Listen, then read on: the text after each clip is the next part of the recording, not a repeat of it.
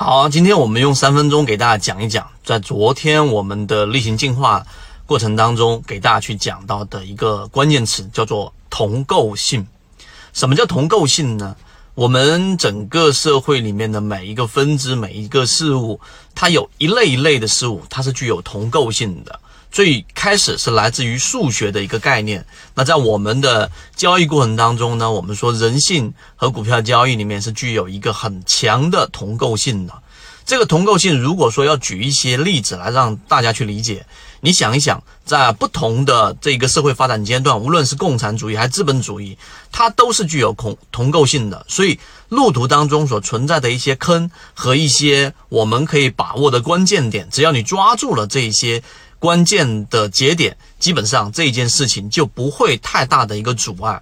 那这是同构性的概念大概的理解。那在交易过程当中，我们提到了一个买和卖。我想问一问大家，也可以停下视频去思考一下，到底在我们交易过程当中，买和卖这两个行为是不是具有同构性的？你可以暂停视频，现在想一想。好，我现在告诉给大家答案，答案就是买和卖实际上是不具有同构性的。那这一个不具有同构性的结论的基础是什么？就是买。我们先想一想，买它是什么样的一个行为？是由钱换筹码，而卖是由筹码换钱。首先，这是一个最基础的要素。那我们先说一说钱和筹码这两个事情。第三点，钱它本身在时间周期上，它是没有什么大的本质上改变的，它的价值。例如说，它一万块，在这今天是一万块，到明天它还是一万块。这些我们剔除掉。通货膨胀的细微影响，这个钱是没有变化的，但是你的筹码是有明显的变化的，所以你的筹码今天和昨天和我们说的后天都是不一样的，所以筹码的价值是在每一个时间段的跳跃性的进行变化的。那这个是很简单、很好理解的一件事情，所以为什么很多人在交易过程当中，我们说到实战了第四点，很多人在交易就把买和卖把它定义为一瞬间的事情，也就是说，我们去买卖个股的时候，经常性的就是一买，然后我呢。全仓买入一卖，我就全仓卖出。买和卖顺，在我们心目当中，似乎就是一个瞬时发生的一件事情啊！我资金又不多，我为什么要把它分仓位？我为什么要把它嵌入式的交易呢？这就是交易上最大的一个弊病。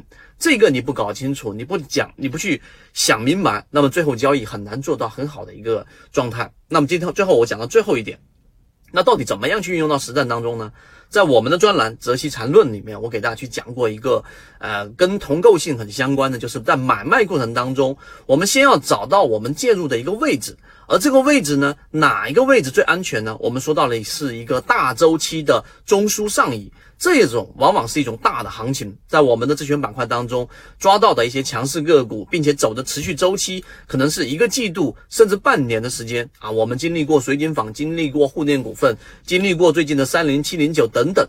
那么这些中长线的个股，往往都是一个中枢性的上移。好，交易的细节和实战就来了，那就我们在交易过程当中，应该在一个上行的中枢上移的大级别过程当中，买中要有卖。你要达到一个交易目的，就是不断的把成本降低，把筹码变多，在你不不去加入更多的资金的情况之下，原有资金把成本降低，把筹码变多。那当然，交易的细节在怎么样发生啊？可以找到我们的完整版视频，然后找到我们的圈子管理员老师会把我们的完整版视频发给你。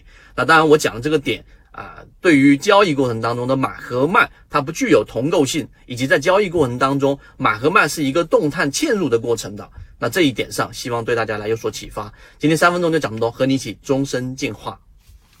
论就是一套系统，它只要你会看基础的 K 线、均线、量能等，然后运用缠论整个系统，从优质的个股当中去寻找合适的买卖点。